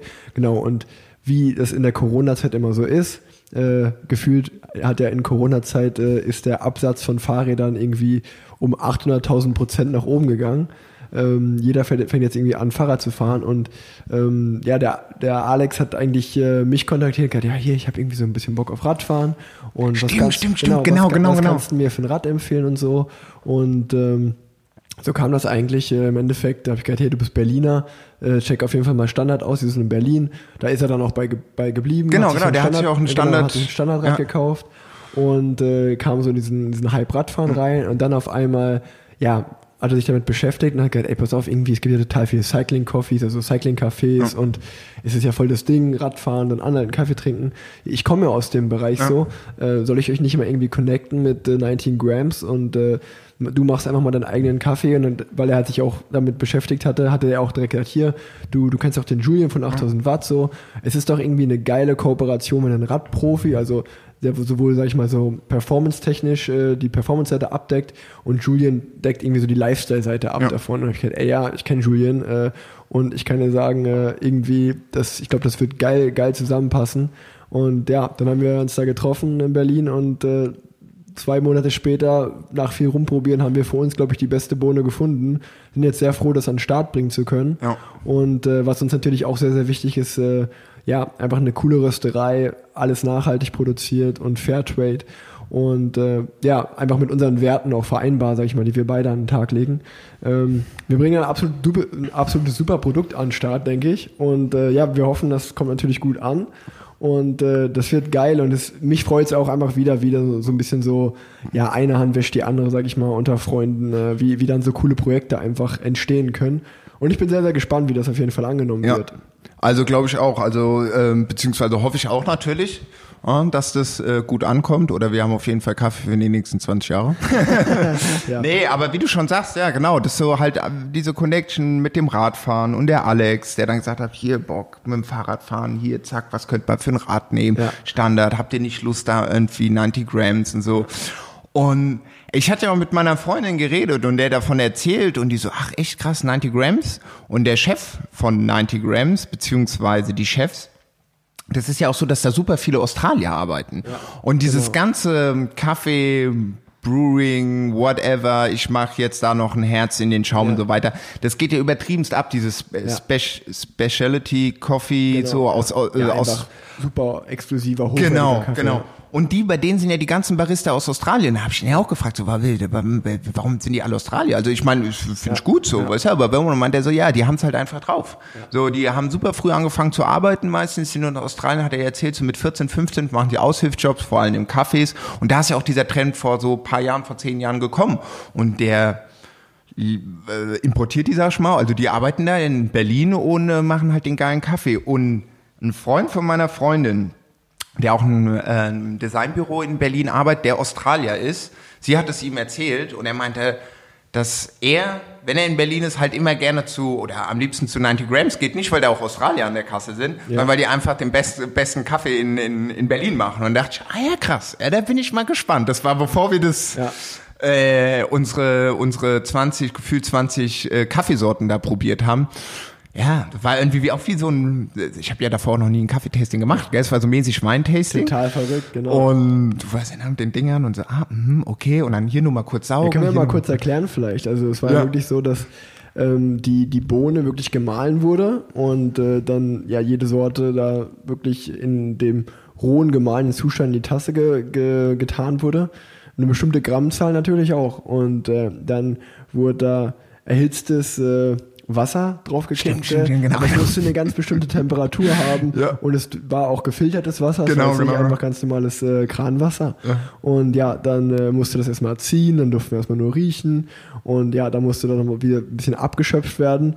Und dann, äh, als dann endlich mal nach acht Minuten äh, zieht's halt wie so ein Tee, der, der Kaffee fertig war, dann musste man immer mit so einem Löffel in die Tasse rein, das so ganz so, so, Genau so, so. so schlürfen, genau, schlürfen und dann wieder in den Spuckbecher aus äh, ausspucken und dann musste man das mal ja den, den Geschmack auf der Zunge zergehen lassen und so war das ja, dass wir dann irgendwie von den 20 dann irgendwie drei Sorten ausgewählt hatten, unsere Vorwahlen dann mit nach Hause genommen haben, rumprobiert haben, wie du gesagt hast, Freunde und jetzt sind wir im Endeffekt äh, auf die Bohne gekommen, die wir, die wir in unserem 8000 Watt Kaffee haben, äh, angebaut in der Höhe, Höhentrainingslagereffekt, 1700 Meter. Genau. Und äh, ja, das, das, wird, das wird auf jeden Fall cool. Und das Geile war ja auch wieder dabei dann, dass wir dann, wir waren ja beide in Berlin zu der Zeit äh, äh, und äh, wir fahren, wir fahren an der Havel lang, wir sind mit dem Alex zusammen, mit dem Penny, du und ich, wir sind zusammen Rad gefahren, der, der Patrick, Patrick war war noch auch dabei, noch da, genau, ja. Richtig geile Tour haben wir da gemacht, äh, äh, auf der Havel-Chaussee. Und äh, das war wieder so auch einfach so geil, dass ich glaube, da haben wir ein oder zweimal haben wir halt einfach so Hobbyradfahrer getroffen. Und da dachte ich so, wie, wie cool das einfach ist. Also ich als Profi fahre neben dir. Und wenn wir jetzt hier in Köln Ja. fahren, Trainingstiere mäßig, dann freuen sich die, oder viele Radfahrer auch, so, wenn wir uns sehen. Und da war es wirklich zweimal so, jemand kam vorbei oder wir haben jemanden überholt. Und er so, hey! Und ich dachte so, ach krass, der hat mich erkannt. Er so, Julian, cool, dass du es bist. So, und so, und ich hab gar nicht gecheckt. So. Ja, Radprofi ist mir doch scheißegal. So. Aber hier, der 8000 Watt Dude ist dabei. Wie cool ist das denn so, ne? Und da, da ja, das ist, wir haben schon, glaube ich, da eine ganz coole Kombination jetzt gefunden. Und äh, ja, ich glaube, das Ding äh, wird gut. Es wird gut, ja. Ja. Nee, bin ich auch gespannt. Bin ich, äh, freue ich mich auch drauf. Ja, auf jeden gut. Fall. Jetzt ist die, jetzt ist die Bombe hier gedroppt. Äh, jetzt fällt mir natürlich eine, eine Sache, die ich auch auf jeden Fall mit dir besprechen wollte, war der Marokko-Trip mit Patrick. Mhm. Ah, ja. Das war ja wirklich einer der, der coolsten Dinge, die, die ich so auch auf Instagram, glaube ich, dieses Jahr verfolgt habe. Äh, Im Februar war das, äh, wo ihr ja an so einem, was sagt man, so einem, also es war ja schon irgendwie ein Rennen, ein Event so ein bisschen, äh, Ja. wo ihr teilgenommen habt in Marokko. Erzähl einfach mal. Also das war parallel dazu. Wir hatten uns dafür, ähm, äh, wir hatten uns dafür beworben und wurden dann nicht genommen. Da haben wir gesagt, egal, scheiß drauf, machen wir einfach Urlaub da unten Okay. in Marokko, äh? weil die ganzen, das war so ein Gravel-Event, äh, Atlas Mountain Race hieß es. Und es waren auch äh, Bekannte von uns, die dort mitgefahren sind. Und wie gesagt, wir hatten uns da äh, das Jahr davor, ich glaube im November beworben, wurden nicht genommen. Und dann haben wir gesagt, ey komm, fahr, lass uns doch einfach runterfahren. Die, äh, die, die Strecken sind auf Komoot online. Wir waren noch nie in Marokko. Lass einfach mal, lass einfach mal da runterfahren. Ja? Äh, genau, und dann Patrick und ich haben dann irgendwie, äh, wusste ich noch, ich glaube, äh, einen Tag, äh, bevor es am nächsten Tag losging, wir sind, ich bin aus Frankfurt geflogen, er ist aus Berlin, haben wir dann nochmal kurz so Update gemacht, so, was hast denn du eingepackt, was hab ich eingepackt, so, ah, stimmt, ja, äh, kommt das Zelt, ja, das Zelt müsste morgen, eine Stunde bevor ich losfahre, ankommen in Berlin. Das war auch alles so kurz vor knapp. Dann die Räder eingepackt. Äh, Patrick hatte ja sein, sein, sein Mountainbike. Ich hatte von Standard den Pfadfinder. Da hatte ich mir dann auch noch mal auch innerhalb von, ich glaube, zwei oder drei Tagen noch mal andere Laufradsätze, die Schaltung, also alles noch mal umgeändert, ohne groß das noch mal so zu testen ja, bei mir. Naja, und dann sind wir da runtergefahren, nach äh, runtergeflogen, äh, Marrakesch, waren da einen Tag in Marrakesch, haben nochmal eine Gaskartusche gesucht, das hat uns einen Tag gekostet, weil die da unten keine Steckverschlüsse oder Schraubver Schraubverschlüsse haben die da unten. Da unten haben die, glaube ich, nur so Steckverschlüsse. Oder andersrum. Ähm, ja, und dann sind wir da halt ähm, losgefahren. Und das war, also muss ich echt sagen, einer der geilsten Trips in der letzten Zeit. Also ich weiß gar nicht, wo ich anfangen soll. Also Land und Leute, super, wir hatten keinen Stress. Also muss ich ganz ehrlich sagen, wir wurden nie irgendwie dumm angemacht oder hatten irgendwie das Gefühl, jetzt werden wir da gleich irgendwie abgerippt. Man muss natürlich dazu sagen, wir waren noch zwei Typen. Ja, also das äh, muss ich auch sagen. Wir haben das auch von Leuten gehört, die bei dem Rennen waren oder die dort, die hatten auch Girls am Start, Frauen, die haben sich nicht so wohl gefühlt und es gab da auch so ein, zwei Situationen, wo die auch richtig grob angegangen sind und Okay. das ist halt auch anscheinend, oder was heißt anscheinend, ist es halt leider so in so Ländern. Sie sind super freundlich, aber wenn es da irgendwie so um Gleichberechtigung oder äh, Frauenrechte, da haben die halt, da ist da ein bisschen zu Marokko noch wenig, nicht so angekommen. noch nicht so angekommen, da ist ein bisschen Sauerstofffilter im Kopf. Wie auch immer, wir hatten da unten auf jeden Fall äh, eine gute Zeit und wir sind da halt, ja, das, diese Routen wurden ja als Gravel bezeichnet und manchmal dachte ich echt, also wenn hier äh, ein Jeep durchkommt, wenn überhaupt oder so ein Motocross, dann wäre das sehr krass. Also wir sind, ich glaube, die ersten drei Tage, äh, kennst du ja sicherlich von hier, wenn's oh, jetzt wird's langsam dunkel, schnell nach Hause. Ja. Ah? Ey, und die ersten drei Tage, ich glaube, wir sind drei Stunden im Dunkeln gefahren. Also wirklich im Dunkeln, dunkeln. Gut, es war Februar, da wird's auch schon um 6 Uhr dunkel. Ja. Aber das war krass. Dann fährst du da in der, in der mitten of nowhere, ja, Wüste, Steinwüste, äh, krasser Sternenhimmel. Krasser Sternenhimmel und, und, und du wartest da halt einfach nochmal drei Stunden durch, weil was anderes bleibt ja nicht übrig, muss ja irgendwann da ankommen. Weil wir hatten, ich glaube, die ersten zwei Tage, drei Tage hatten wir uns so ähm, äh, äh, so kleine Airbnbs oder so kleine Hotels, sowas hatten wir da noch gefunden. Und dann haben wir uns sicherheitshalber noch mal ein Zelt und so eine kleine Campingausrüstung mitgenommen, was wir im Endeffekt nicht gebraucht haben. Wir haben einmal gesagt, okay, jetzt müssen wir mal Camping machen. zu nutzen. Um es zu nutzen. Und das haben wir dann, glaube ich, auf dem Berg von, ich glaube, 2000 Meter gemacht, wo es super windig war. Da waren wir auch so, okay. Nee, aber ja, war, war, also es, es war richtig, es war teilweise bilderbuchmäßig in so Oasen. Voll, voll. Ich, ich habe ja euch, bei, also beiden, weil ich auch mit euch beiden befreundet bin, privat, Mhm. äh, jeden Abend war das für mich ein Highlight. Ich war zu der Zeit bei der UAE, bei der UAE-Tour. Mhm. Es war kurz davor und dann äh, während der Rundfahrt war ihr genau da. Und ich war wirklich so jeden Abend, äh, war das voll so geil. Auf Instagram die Stories von äh, euch beiden gucken, äh, was ihr da gemacht habt. Und ich hatte es gestern schon, als wir abends zusammengesessen haben und eine Pizza gegessen haben, äh, dir erzählt, so, ey, die Farben waren auch einfach so geil. Ja. Dieses Ocker, äh, so dieses ockerfarbene, diese ockerfarbene Wüste, Steinwüste. Und wie du gesagt hast, dann irgendwie nachts ein Sternenhimmel und ja, total, total die krasse Erfahrung und äh, auch mal was ganz anderes. Äh, ich habe ja auch mal einen Bikepacking-Tour gemacht, aber halt von Köln nach Hamburg Mhm. Ja, so. ja. Äh, da weiß man zu 100 Prozent, irgendwo wird man hier heute Ja. Unterschlupf finden. Aber ja, so in Marokko in der Wüste äh, stelle ich mir nochmal krass vor. Und wie du gesagt, es war ja self-supported, also Ja. muss ich selbst drum kümmern. Äh, vorher genau planen, was brauche ich. Äh, und äh, ja, cool. Ich, ich kann mich zum Beispiel noch an die, an die eine Story erinnern, wo wir von irgendwelchen äh, Hirte, Hunden Ah, gejagt ja, ja, ja, ja. boah, da wäre mir jetzt aber Ey, auch richtig das Herz da in die Hose gerutscht. Oh, das war auch so, das war auch, das ging auch konstant den Berg hoch und teilweise war das wirklich so, konnte, du bist ja irgendwie gefühlt wirklich drei Stunden den Berg hochgefahren. Ja. Ist ja eigentlich kein Problem. Ja, aber das Ding kommt ja noch, dass der Boden ja mieseste Oberfläche hat, also noch nicht mal Gravel, also wirklich so fußballgroße Steine. Und dann fährst du da hoch und teilweise, wir hatten echt manchmal, ich glaube, das, das Highlight war äh, eine Stunde fünf Kilometer. So, ja, und ich denke mir so, ah, jetzt müssten wir ja ankommen, Patrick. Nope, noch 45 Kilometer. Ich so, Alter. Genau, und unter anderem sind wir da halt auch an so einer äh, Schafsherde vorbeigekommen. Und sind wir durchgefahren und irgendwann höre ich nur die Hunde, wuf, wuf. Und der Patrick, scheiße, die Hunde. Es geht ja konstant den Berg hoch. Du hast ja auch noch Gepäck. Ich so, ist dein Ernst? Und wir dann noch losgefahren und also wirklich so, also ich dachte auch jeden Moment, gleich, gleich fliegen uns die Bikes auseinander, ja. Oder teilweise, wir sind halt, wie gesagt, drei Stunden den Berg hoch, aber dann auch wieder drei Stunden runter und dann ding, ding, ding, ding, ding. Und von den Farben auch mega geil. Wir hatten beide Kameras dabei. Eine Contax T2 und der Patrick hatte noch mal eine G2 dabei, also analog. Und da haben wir, glaube ich, auch 30 Filme äh, verschossen, wo wir ja auch so ein äh, Buch noch machen wollen darüber. Ja, ja, war einfach, ja, war mega. Also manchmal bist du da halt echt gefahren und dachtest, das ist so ein bisschen surreal. Also, ja, also es- ja, es, Ja, Ja. voll geil, voll geil. Wirklich, das war echt, das war echt super cool. zu. Kannst du vielleicht mal äh, für die, oh, das weiß ich sel- selber nicht, äh, wie viele Kilometer seid ihr da gefahren? Wie lange wart ihr genau da? Ähm, wir waren, ich glaube, zehn Tage waren wir da. Ähm, dann halt so ein, eineinhalb Tage Anreise und ein Tag Abreise. Also ich glaube, wir sind, oder waren wir zwölf Tage da? Ich weiß es nicht.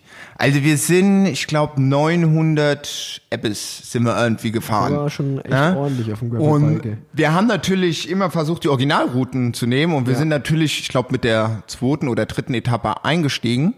Ja? Und das war, haben wir dann auch erst abends gesehen, die härteste Strecke überhaupt, weil es gab auf der ganzen Stelle keine, kein, kein, kein Dorf, wo man Wasser auffüllen Ah, okay. konnte. War einfach gar nichts und Patricks aufs Schaltauge geflogen. Mir ist erstmal meine Schaltung äh, rausgeflogen. Ich bin da erstmal Single Speed, ich bin dreimal explodiert. Wir haben, ich glaube, gefühlt zweimal angehalten, uns Nudeln gekocht. Die Sonne hat gekloppt. Uns ist dann auch noch 50 Kilometer vor dem nächsten Dorf das Wasser ausgegangen. Also wie im Bilderbuch. Ja?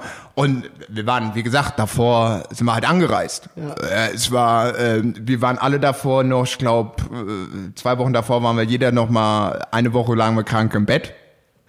Wir haben dann zum Glück sau, wie aus Nirgendwo kam, war, war eine Hirtin, die haben wir dann, der haben wir dann erklärt so, also was ja gut ist, die sprechen ja Französisch dort unten, aber klar, irgendwann ist es halt nur noch, äh, wie sagt man, marokkanisch-Berbersprache und haben wir denen erzählt, hier, pass auf, äh, Flasche sind leer, ob sie nicht was hätte und sie, ja, ja, sie, sie, sie hat was, hatte dann für die Schafe, war so ein Krug, wir hatten auch so eine Pumpe dabei, weißt du, zum, Filtern, ja. Genau, genau, haben angefangen auch zu filtern. Irgendwann haben gesagt, scheiß auf, wir hatten so einen Durst. haben wir es einfach reingekippt. Wir hatten noch nie Magenprobleme, nie. Weil du natürlich in diesem Atlasgebirge, sind wir immer zwischen 1500 und 2000, 2200 Meter, ist halt das Wasser super frisch, das Essen auch. Ja. das ist jetzt nicht wie an der Küste, wo es andauernd super heiß ist, weil morgens war es richtig kalt, da sind wir halt noch mit Downjacke losgefahren und Beinling.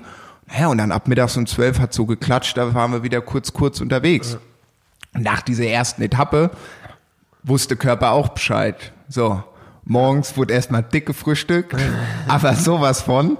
Dann richtig viel getrunken, umgepackt. Wir haben es auch meistens morgens nie geschafft, wirklich so, ah, wir fahren mal so um 9, 10 Uhr los, wenn es noch nicht selbst ist. Es war immer bei uns so 12 Uhr, nachdem wir alles umgepackt haben, dicke Frühstück, Proviant nochmal eingekauft haben, kleines Update auf Instagram, was immer 12 Uhr. Ja. Und die Leute auch mal, ihr fahrt jetzt nicht 12 Uhr, die Sonne steht am höchsten da durch die Wüste so ja. oder durch die Straßen. Aber nee, da haben wir gemerkt, da war auch wirklich der Körper, hat man gemerkt, so, der ist jetzt, der weiß jetzt, was los ist, so. Ja. Wir waren zu zweit, da konnte man auch immer man hat es dann auch immer gemerkt, so okay, wie der andere drauf ist. Es gibt auch nochmal so eine gewisse Sicherheit, als wenn du da, sagen wir mal, alleine durch die Gegend fährst, ja, so, weißt du. Und äh, ja, nee, das war geil. Das war geil. Also muss auf jeden Fall, müssen wir machen irgendwann mal. Ja, zu dritt. Super, super gerne. Hätte ich auf jeden Fall Bock drauf. Ja, nee, echt, echt äh, geile Sache. Und ähm, hast du noch irgendwas, wo du, worüber du gern reden willst? Ich denke mal, äh, also ich bin ähm, auf jeden Fall schon mal happy. Also bis jetzt bin ich erstmal erstmal danke auf jeden Fall für die Einladung. Ja, wir haben es jetzt auch endlich mal äh, hinbekommen. Mal. Ja. Ähm, über was würde ich jetzt, oh, mir fällt jetzt direkt, ich denke, wenn der Podcast vorbei ist, fällt mir da bestimmt einiges ein. ähm, ich würde noch gerne über ja. zwei aktuelle Themen mhm. vielleicht reden, äh, die, die so in der Radsportwelt passiert ah, sind. Ah doch, ich habe auch noch was, aber erzähl ah, das mal. Nee, nee. Ähm, das erste, was natürlich äh, viele Leute brennend interessieren wird, äh, was mich auch brennend mhm. interessiert, aber ich äh, weiß eigentlich auch nur von den Gerüchten und äh, was man so in den Medien liest, äh, dass ja angeblich ein Transfer im äh, im Raum stehen soll von Christopher Froome. Ah, ja, äh, genau. Der soll ja, der soll ja zur Eastwell Startup Nation, also meinem Team, wechseln. Geil. Ähm, ich glaube, das Einzige, was noch nicht geklärt ist, oder man weiß nicht, ob das passieren wird, ob, da, ob da was dran ist oder ob da nichts dran ist. Und äh, das Zweite, da, falls sowas passiert, äh, ist nicht klar, äh, ob der zum nächsten, zur nächsten Saison kommt. Oder das Gerücht besteht, dass er sogar im August, äh, sozusagen, wenn das Transferfenster öffnet, wechseln soll. So ein Mid-Season-Transfer, ja. also mitten in der Saison ähm, und dann sogar die Tour de France fahren soll für, ja. für East West Nation schon mal. Das wäre ja gestört, weißt du, was ey, da dann los ist bei das euch? Das so krass wirklich. Das ist ja, ey. Also, da kann ich aber auch nur sagen, ey, ich habe keine Ahnung, ob da was dran ist. Äh, ich, ich verfolge das gespannt ähm, und äh, kann dazu nichts sagen, leider. Ja, ja. Äh, aber ich finde es auf jeden Fall super spannend, was da passiert. Stimmt, ich habe das auch vor zwei Tagen auf Twitter bzw. Instagram gesehen. Ich dachte, Alter, was, also wenn das alles stimmt, so, ja, ist auf jeden Fall cool. Aber da, äh, also da wird auf jeden Fall die Hölle vom Bus los sein. Ja. Aber es wäre geil, so die Trainingstiere hier in Köln mit Chris Froome immer mal, das wäre geil. So, ey, gute Chris, guck mal hier, wir fahren heute da lang. Das wäre, ja, ja. das wäre schon. Und ähm, das Zweite, was ich noch echt äh, so ein bisschen äh, auch ungläubig verfolgt habe, war ja so ein bisschen dieses äh, Dilemma um Team Mitchell Scott. Ähm, die, das war auch ganz komisch, fand ich persönlich wie, da stand einfach in den Medien so, ja, Mitchell Scott wird ab jetzt, heißt das Team, Team Manuela Fundación, also so ein spanisches Team, eine okay. Non-Profit-Organisation, hinter der ein spanischer Milliardär steckt und äh, ja, der will einfach ein Radsportteam machen, ein Kontinentalteam, ein spanisches und übernimmt jetzt das Team komplett, äh, bla bla bla.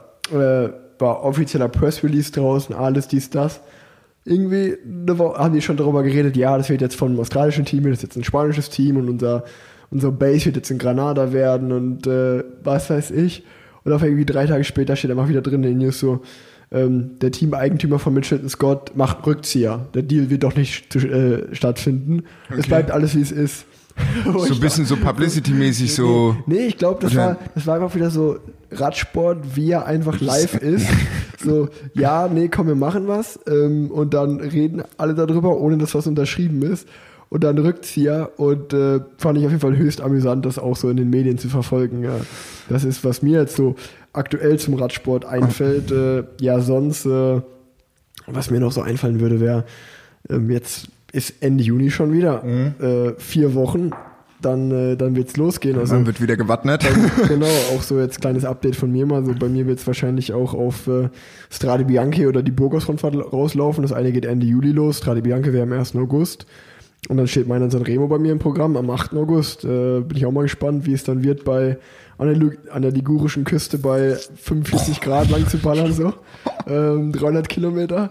Ähm, bin ich mal Ah, gespannt. ja, kannst mich ja jetzt immer neu in Offenbach besuchen. Hast schon mal 220. Ja, ja, das, äh, ja wird, äh, wird auf jeden Fall spannend, werde ich auf jeden Fall auch, denke ich mal, in den nächsten Podcast, wenn dann die Saison näher rückt, nochmal näher besprechen. Aber das nochmal so ein bisschen zu dem aktuellen Ausblick. Äh, Da habe ich auch noch mal eine Frage Ja. äh, an dich, gerade zu dem Thema. Ich hatte mich nämlich letztens, habe ich mit dem, äh, war ich mit dem Jonas Rutsch von IF, Ja. der kommt ja auch aus Wiesbaden Essen, der ist ja jetzt äh, auch im, ähm, in der World Tour. Und er hatte mich auch gefragt, so er, er, er macht sich Gedanken, wie ist es denn, weil natürlich jetzt dieser Zeitplan komplett nach hinten geschoben ist. Also es ist jetzt nicht mehr so, dass die großen Rennen irgendwie September, äh, August, September, hm, vielleicht Anfang Oktober noch was ist, sondern die Rennen gehen ja bis jetzt gefühlt November, Dezember irgendwie so rein. Wie ist es denn zum Beispiel, ich meine, okay, du bist ein junger Rennfahrer, du bist fit, gar kein Problem. Aber wie ist es denn zum Beispiel so ein Valverde oder sagen wir mal die ganzen Rennfahrer, die irgendwie Mitte, Ende 30 sind, wenn die auf einmal da nochmal mit dem großen Blatt und 8000 Watt da irgendwie kurz vor Weihnachten da nochmal Gas geben müssen, so, was, was geht denn, also, weißt du, was ich meine? So, Ja, ja, also ich meine so, also, ich glaube, dass die wir. Einschätzung, wie, wie, die, wie die dann auch denken, so, ach du, weißt du, man hat so irgendwie die letzten 20 Jahre immer so sein Training oder keine Ahnung, der Körper reagiert ja da auch irgendwie so drauf und auf einmal musste dem da sagen, hier Kollege, äh, dieses Jahr sieht's mal ein bisschen anders aus, wir machen jetzt erstmal drei Monate klassisch Training, da wo eigentlich die Hochzeit ist und dann irgendwie, wo du, wo der Körper normalerweise, ah, jetzt geht's runter, jetzt ist eigentlich normal wieder so Training, geht's erst richtig los. Ja, ich glaube, dass äh, das gar nicht so ein großes Problem ist, Okay. wie man sich vorstellt. Ich denke, dass ja jeder einen Trainer und ein Performance-Team um sich herum hat und das halt einfach dann nochmal rausgenommen wurde und dann wie bei mir auch, dann fährst du erstmal eine Weile Grundlage und jetzt fängst du an mit Intervallen und ja, machst einfach die intensiveren Sachen und äh, der Körper weiß ja nicht, ob jetzt gerade März ist oder Juli oder was auch immer. Also das weißt du zwar im Kopf, aber das weiß Ja. dein Körper ja nicht. Also du bereitest ja immer noch deinen Körper dann auf den Höhepunkt vor. Und ähm, der Höhepunkt liegt halt jetzt einfach dann von August bis äh, November, sagen wir mal. Also bis Dezember fahren wir auch nicht. Also der offizielle Rennkalender, glaube, das letzte Rennen der Saison wäre der 8. November. Ähm, also das ist dann Genau. ja, zwei Wochen später als Ja. normal. Das geht ja auch noch. Die Vuelta wäre wär dann am 8. November zu Ende. Ähm, es, ich glaube, es wird einfach total komisch werden, ähm, aber auch irgendwie cool. Also ich stelle es mir einfach, also falls keine zweite Welle kommt äh, und alles geht gut, was wir natürlich alle hoffen, dann wird das, glaube ich, total crazy, dass du innerhalb von drei Monaten eigentlich das komplette Radsportjahr, was über halt zehn Monate verteilt Ja, ja. ist, von Januar bis Oktober, ist jetzt in diese dreieinhalb Monate gepresst und äh, du hast irgendwie am laufenden Band so äh, Tour, Vuelta, Giro, die Klassiker. Genau, die Klassiker dazwischen noch. Die WM, so, Ja. ich meine, klar, dadurch teilt sich halt auch mehr auf. Das heißt, es werden jetzt nicht mal, so, ich, beste Beispiel ist für mich so der Tag von Paris-Roubaix. Wenn Paris-Roubaix ist, ist gleichzeitig Giro und Vuelta. Das heißt, da müssen sich natürlich die Fahrer ein bisschen aufteilen. Ähm, viele Fahrer müssen sich entscheiden, fahre ich den Giro, fahre ich den Klassiker. Ähm, das, das wird alles super, super spannend werden, aber auch einfach, glaube ich, für uns so, wenn du es gewohnt bist, äh, eigentlich die Klassiker vom Kopf her, Am Anfang. im, im Ende März, Anfang April zu fahren und jetzt fährst du die auf einmal im Oktober. Ja. Oder Und parallel dazu sind noch irgendwelche Ja, großen ja, Rundfahrten, ja, wo genau. irgendwie das andere äh, die Hälfte von deinem Team ist. So, ja, äh, das, das, wird, das wird total crazy werden dieses Jahr. Ich glaube, das wird man nicht so schnell vergessen. Und auch, auch wenn ich an den Giro denke, ich, also bei mir ist ja immer noch, äh, glaube ich, wenn ich eine Grand Tour fahre, dann wird es eher der Giro werden bei mir. Ähm, wenn ich mir irgendwie im Oktober vorstelle, den Dolomiten eine Bergankunft zu haben, weiß nicht, da kann ja auch schon mal Schnee liegen. ja, ja, Also nimm auf jeden Fall einen Schlitten mit. weißt du? So. wird, äh, Passt, mit dem Schlitten runter. Das wird auf jeden Fall echt spannend werden. Das wird, glaube ich, echt cool. Und wir werden ja alle ein bisschen ins kalte Wasser geschmissen, aber es ist ja für alle gleich. Von daher, ähm, du, du hattest jetzt genug Zeit, dich vorzubereiten. Und äh, ich sag mir auch immer persönlich so, ey, wahrscheinlich wird es das die einzige Saison meines Lebens sein, wo ich mal den April, den Mai, den Juni und den Juli eigentlich komplett zu Hause verbringen kann und mal so einen Sommer durchweg auch trainieren kann. Ja. Das habe ich auch versucht, echt gut zu nutzen. Und ja, ist es auch einfach mal schön, mal so länger zu Hause zu sein. Also für mich persönlich ist es auch gefühlt ein Sabbatjahr. Und dieses Jahr Pause gibt dir, glaube ich, im Kopf nochmal die Kraft, irgendwie nochmal zwei, drei Jahre länger in deiner Karriere am Endeffekt Ja. zu fahren. Weil du wie so bei mir jetzt, also es fühlt mich jetzt wie so ein Sabbatjahr in der Mitte der Profizeit einfach an, so weißt du? Man kann sich so ein bisschen Gedanken machen und so Genau. und es ist nicht so, ah, Genau. okay, jetzt geht's wieder los, duf, duf, duf, duf, duf. Ja. Und dann ist so, sondern eigentlich mal so, okay, das ist mal so komplett rausgenommen und ja, Wie du mir- sagst, das wird man nicht vergessen. Also, Mir, mir hat das mental eigentlich sogar echt nochmal einen ganz anderen Blick gegeben und mich auch anders eingestellt äh, auf das ganze Radfahrthema, weil ich glaube, für viele ist es schon mal so ein Vorgeschmack, wie ist dein Leben denn, wenn du nicht mehr Radprofi bist? Also klar, wir mussten jetzt noch trainieren, aber du hast ja nicht mehr die Rennen und so. Und manche werden sich vielleicht denken, ey, irgendwie so mein Leben ohne Radrennen ist ziemlich geil, aber bei mir hat es auf jeden Fall den Effekt, dass ich jetzt wieder das total vermisse, Radrennen zu fahren und unterwegs zu sein. Und man sich so denkt, ey, auch wenn ich oft manchmal schimpfe, dass ja alles so anstrengend ist und alles so hart ist und ich bin so viel unterwegs und ich wäre mir gern, gern zu Hause, wenn man dann mal so jetzt diese Zeit hatte, dann merkt man eigentlich so, ach, so schlecht ist das Radprofileben doch nicht. Und äh, ja, das gibt einfach nochmal neue Kraft, so, ne? Einfach nochmal eine mentale neue Frische. ja, und halt auch so einen anderen Blickwinkel. Ja, halt. total. Total. Ja. Ja. Nee, nee, 2020, crazy. 2020 ist crazy. Ich glaube, das ist auch ein ganz gutes Schlusswort. äh, geht ja wahrscheinlich allen so. Ähm, genießt auf jeden Fall äh, den Sommer jetzt. Ende Juni, äh, Juli geht's dann. Äh, ja, Juli ist der Sommermonat schlechthin. Also genießt den Sommer, Leute. Wir hören uns demnächst wieder. Und äh, ab 1. Juli gibt's Kaffee zu kaufen. Also Full Force voraus und äh, gute Bohne in die Tasse. Und dann äh, habt ihr auf jeden Fall genug Watt auf dem Pedal. Auf jeden Fall. Ja, dann, äh, wie gesagt, Rick, danke erstmal für die Einladung. Sehr gerne wieder. Wir, äh, ja, ihr hört von uns, beziehungsweise äh, bald geht's wieder los. Rick hat's ja gesagt mit dem Kaffee, nächste Woche. Genau, und ansonsten, genau, zwei kleine Sachen habe ich noch kurz anzumerken. Jupp. Also, äh, wenn ihr auch richtig Bock habt zu warten, was Zeug hält und jetzt vielleicht nicht in Marokko, weil jetzt ist ja eh erstmal mit dem Reisen ein bisschen schwierig, äh, haben zwei Kollegen von mir so auch so ein äh, unsupported Bikepacking Event gemacht, Bremen, Brocken, Bremen. Könnt ihr, wenn ihr Bock habt, innerhalb von 24 Stunden 510 Kilometer kloppen. Gibt's eine geile Internetseite, auch äh, so eine Komoot und da äh, die Komoot-Routen sind drauf. Es gibt sogar auch ein Bergsegment mit Strava, also da kann man dann fahren, wie man will. Also ihr könnt euch auch zwei Tage locker machen oder drei oder wenn ihr richtig Bock habt, halt an einem Tag machen. Und ähm, das fand ich auf jeden Fall nice, weil es halt wie gesagt auch in Deutschland ist. Und die zweite Sache, äh, was ich noch äh, sagen wollte, das hatte ich vergessen, der äh, Mark Klaus, äh, der hat vor einer Woche oder zwei Wochen was ganz Nices ins Leben gerufen, so eine Aktion, wie man einfach ein bisschen über seinen Schatten springen soll, beziehungsweise wenn man durch die Gegend fährt, gerade beim Rad sieht man ja oft Müll. Oft sind es ja auch Pfandflaschen und äh, seine Aktion oder seine Bitte ist es auch einfach anzuhalten, die Pfandflaschen einzusammeln oder den Müll und ähm, den Erlös, gerade bei Pfandflaschen, wird dann gespendet für so eine deutsche Organisation, ähm, halt einfach, dass man seine Umwelt ein bisschen sauber hält.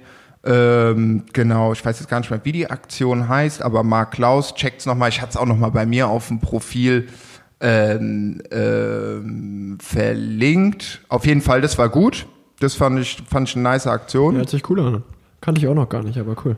Und ähm, wie heißt sie denn? Ich glaube, die dick, dick, dick, dick, dick, dick, dick. Ride Collect Donate heißen die auf Instagram. Okay. Also fand ich auf jeden Fall, fand ich auf jeden Fall nice. Genau, das war jetzt erstmal von meiner Seite. Ich glaube, wir haben jetzt auch echt lang gelabert. Mir fällt jetzt sogar noch was Ah. ein. Das Ende wird wieder nach hinten verschoben. Wie, wie öfter mal hier. Ähm, von dir, Kategorie Radsport verbessern. Was wäre denn so von dir als Außenstehender jemand, der aus der digitalen Welt kommt, Mhm. so, wo du sagst, ey, da könnte der Radsport echt nochmal äh, ein bisschen hochschalten und äh, besser werden? Genau. Ähm, was ich, äh, was mir so aufgefallen ist, finde ich so bei den ähm, Rennen, ob das jetzt, äh, ich kann jetzt nur die paar Rennen, die ich mal mitgefahren bin, also es waren ja alles so Amateurrennen, ob das jetzt äh, rund um Henninger, äh, rund um Henninger Turm, äh, Eschborn, Frankfurt, Eschborn da. Ich glaub, die Leute wissen. Oder ähm, dieses Drei-Tage-Rennen im Schwarzwald, wie hieß es denn nochmal? Vom- Drei Bahnturnier, oder? Nee, vom Rick Sauser. Ähm, Ah, ja, ja, ja, ja, ich weiß, was du meinst. Äh, Riderman. Riderman oder ob das jetzt bei uns im Offenbach die Offenbacher Stadtmeisterschaft ist, ist ganz geil. Ja. Nee, aber generell manchmal so, halt wie gesagt, die Digitalpräsenz, dass die da irgendwie, also klar, wir sind in Deutschland, es ist 2020, die Leute geben sich auch Mühe, das will ich ja gar nicht sagen, aber manchmal ähm, so zum Beispiel diese, diese so, so Anmeldesachen, dass das irgendwie vielleicht ein bisschen äh, optimiert wird. Also sprich, dass man jetzt zum Beispiel nicht äh, irgendwie einen Zettel ausdrucken muss, das Geld im Briefumschlag vorbeibringen, sondern dass das klassisch mit PayPal zum Beispiel geht Ja, oder so ja, weiter. ja. Oder dass die Tickets auf dem Handy sind, oder? wie das Bahnticket zum. Beispiel, so Sachen. Ähm, das wäre so, äh, wo ich sagen würde, da äh, kann man auf jeden Fall noch mal was machen, da ist Luft nach oben, aber ich denke, das wissen auch die meisten Veranstalter oder die Leute, die da was zu melden haben, so, weißt du, und das geht ja auch nicht von heute auf morgen, aber vielleicht hilft natürlich auch so eine Krise wie jetzt, auch wenn jetzt gerade keine Rennen stattfinden, ob das jetzt im Profi- oder im Hobbybereich ist, diese Auszeit, dass die da gedacht haben, ey komm, jetzt passiert eh erstmal nichts. Ja. Drei, vier Monate, vielleicht lass uns jetzt einfach mal ranrennen, äh, ransetzen und da ein paar Sachen abzudaten. Ähm, genau, und ansonsten Radsport verbessern. Also, ja, die Leute sollen einfach Spaß an der Freude haben, so. Das ist so mein, mein, äh, mein, 8000 Watt. genau, einfach 8000 Watt und Full Force voraus, aber immer mit Helm. Ja, Ganz Helm, wichtig. gut. Ja, ist doch, äh, ist doch ein geiler Tipp. Und ich denke mal, wenn jemand äh, ja, digital irgendwas verbessern will bei sich, dann weiß, weiß man ja jetzt, bei welcher Agentur man sich melden muss. Äh, Genau. Agentur Feierabend. also, dann jetzt wirklich Tschüss und vielen Dank fürs Zuhören. Danke. Ciao, ciao. Ciao. Gute Rick, ah ja, top, super, dann weiß ich Bescheid. Ja, ich denke, vor 15 Uhr werde ich auf jeden Fall nett ankommen, so, weißt du, also ich plane so zwischen 9 und 11 loszufahren. So wie ich mich kenne, wird es eher alles related. Äh, und ähm, fahre dann ab, äh, na wie heißt es, Koblenz am Main lang, äh, am Rhein lang. Der Mark Klaus, der wollte irgendwann dann nochmal äh, vorbeikommen, den kann ich dann direkt mal vor, vor mich spannen. Und genau, und wenn ich dann weiß, so, ich bin jetzt 100 Meter, äh, 100 Meter vor Köln, äh, 100 Kilometer oder 50 Kilometer vor Köln, dann sch- schreibe ich einfach Live-Standort. Genau, dann gehen wir ein Bier trinken und dann, ja, super, im Podcast, ey, da kriege ich bestimmt nichts raus. Bei jeder Frage, und Julie, wie geht's? Gut. Und was geht ab? Nix. nee, aber wird geil, freue ich mich. Ähm, ja, genau, dann würde ich sagen, sehen wir morgen, ja? Hatte, tschüss.